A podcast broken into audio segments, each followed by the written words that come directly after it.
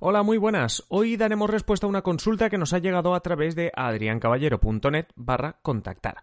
Hace ya mucho, en el episodio 58, os conté la diferencia entre la afiliación a la seguridad social y el paro. Vamos a echar un repaso para entenderlo mejor. Hoy, en Simple Política, cómo se calcula el índice de paro en España. Comenzamos.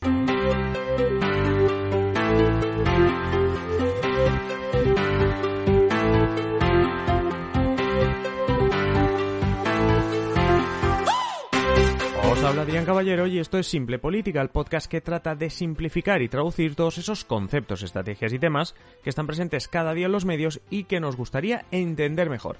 Y empecemos el episodio agradeciendo a Valentina su mensaje en adriancaballero.net barra contactar. Ya sabéis que esta es una de las vías que tenéis para plantearnos dudas, nuevos temas, etcétera. También podéis hacerlo en los comentarios de YouTube, en los de ebooks, etcétera.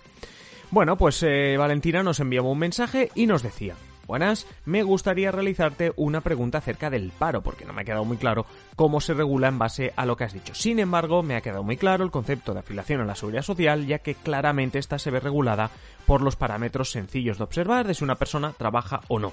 Vamos, que lo que no ha quedado claro es exactamente cómo se calcula esto del paro. Pues manos a la obra, porque es normal que cueste más entender el paro, porque es que además en España se mide de dos maneras diferentes. Vamos a intentar entender, perdón, esto del paro algo mejor. Y lo vamos a hacer con una noticia de la semana pasada sobre el empleo en Cataluña y decía así el titular. Según datos de la EPA, en Cataluña, en el último trimestre de 2020 se crearon 16.700 puestos de trabajo, aunque el paro creció en 31.300 personas. Vamos, que, había, que estaban trabajando, que han conseguido trabajo 16.700 personas más, pero aún así, el paro también creció y encima en 31.300. ¿Cómo se explica esto? Bueno, empecemos hablando de la EPA, porque el titular decía, según datos de la EPA, bueno, pues hablemos de la EPA. La EPA es la encuesta de población activa, son sus siglas. Encuesta de población activa, que es una encuesta grande que se realiza periódicamente a 60.000 hogares. Digo hogares porque se pregunta por todos los miembros de la familia, etcétera, etcétera. Se obtienen datos sobre los diferentes tipos de población según el trabajo, si están activos, si están inactivos porque ni tienen ni buscan trabajo, como los jubilados, incapacitados, etc. Si están ocupados con un empleo, si no tienen trabajo pero los están buscando. Cuando la EPA dice que hay X parados en España, porque también lo dice la EPA, ¿cómo los calcula? Bueno, pues esto es, esto es lo importante. Yo os decía al inicio del episodio, hay dos maneras de calcular el paro. O en España se mide el paro de dos maneras diferentes. Vamos a ver la primera, que es la que utiliza la EPA, una encuesta que sale cada tres meses, cada trimestre. Entonces, vamos a ver cómo lo calcula la EPA. Lo hace según unos criterios estándar, es decir, no se los inventa, sino que son unos criterios estándar de la Organización Internacional del Trabajo.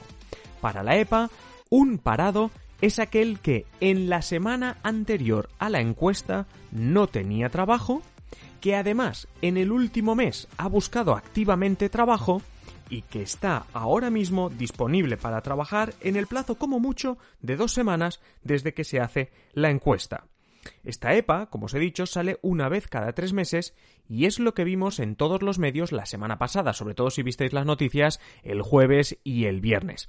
Así que Valentina, primer método para medir el paro, este de la EPA, en su encuesta y cuando se cumplen tres criterios no tener trabajo, estar buscándolo y estar disponible para trabajar casi desde ya, porque pone dos semanas de margen, pero bueno, lo que quiere decir es que si te diesen un trabajo podrías aceptarlo. Ahora que tenemos esta primera forma de medir el paro, vamos con el otro dato del paro que tenemos en España, que es el que en España, perdón, que es el que se llama el paro registrado.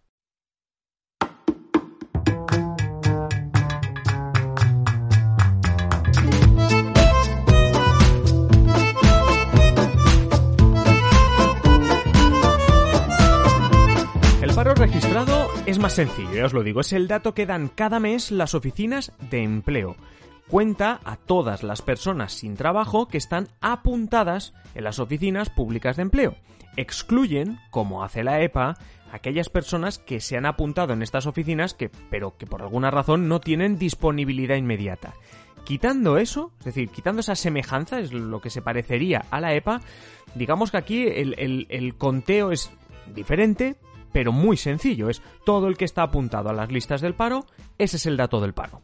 Por comparar, el paro registrado es el número de personas que oficialmente están apuntadas en una oficina de empleo. Ojo que es interesante decir apuntadas, porque aquella persona que esté buscando empleo pero no esté apuntada en la oficina, no sale en una, pero podría salir en la EPA. ¿Por qué? Porque si te llaman a tu casa, ¿qué les dirás? Que estás buscando trabajo. Entonces, ojo a lo de estar apuntado. ¿eh? Yo no estoy apuntado al paro, pero llaman a hacerme una encuesta y digo, sí, sí, buscar trabajo sí que lo busco, ¿vale? Entonces, paro registrado es el número de personas que oficialmente están apuntadas en una oficina de empleo y es el dato que vemos siempre el primer, el segundo día de cada mes, que sale el día 1, o sea, el día 2, 3 de cada mes, dicen el paro, tal. Bueno, pues ese es el dato, el paro registrado.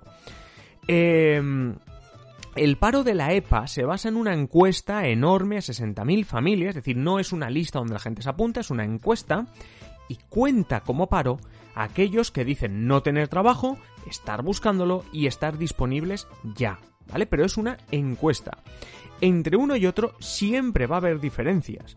Mirad, por ejemplo, os dejo en la descripción del, episodio un artículo del blog de, de, ING, del banco, donde en ese artículo pues explicaban las diferencias precisamente sobre esto, ¿no? Que si la EPA, el paro y tal.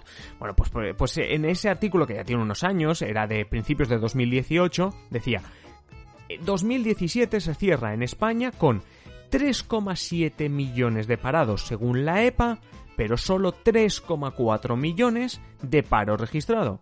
300.000 personas más o menos eh, de diferencia. O sea, son 300.000 personas, no son 4, son 300.000. Como ves, hay, hay diferencia. A esto hay que añadir que al inicio de cada mes, cuando se publica el dato de paro registrado, es cuando se publica también el otro dato que dice Valentina en su mensaje que es más fácil de entender, el de la afiliación a la seguridad social.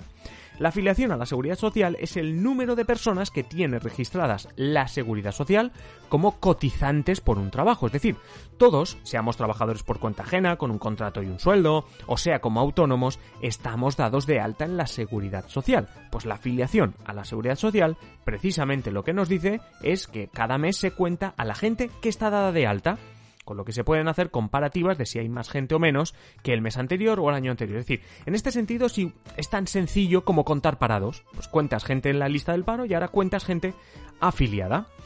Rematemos el episodio, ¿vale? De hoy volviendo al titular que os presentaba al inicio. A ver si se puede entender mejor. Recordad el titular.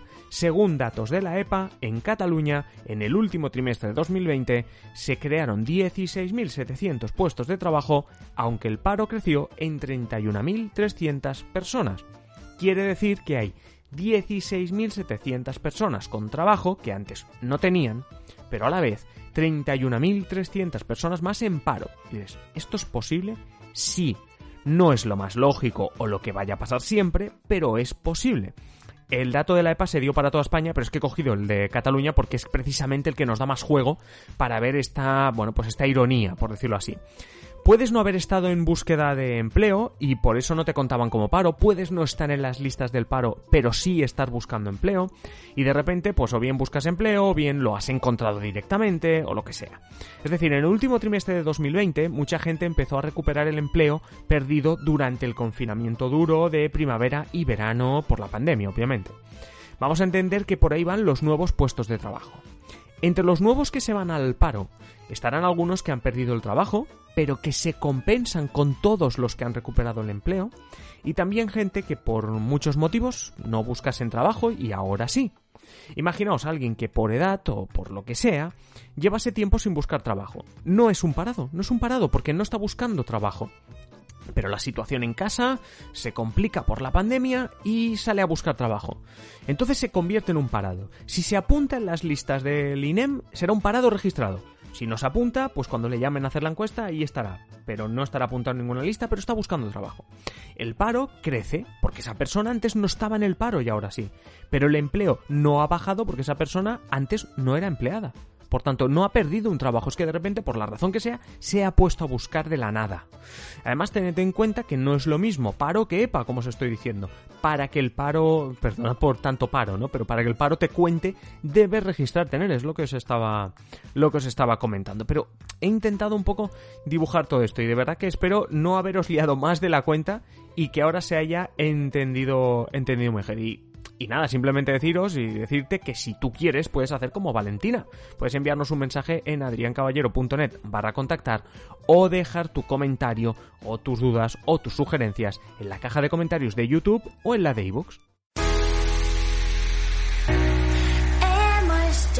hasta aquí el episodio de hoy. Si os gusta Simple Política, ya sabéis, en la descripción del episodio tenéis un enlace para haceros mecenas. A cambio, pues muchas ventajas como adelanto de episodios del podcast y de los vídeos de YouTube, contenidos exclusivos para vosotros los mecenas, prioridad para escoger temas, contacto directo con nosotros, sorteos y mucho más. Ya sabéis, el enlace en la descripción del episodio.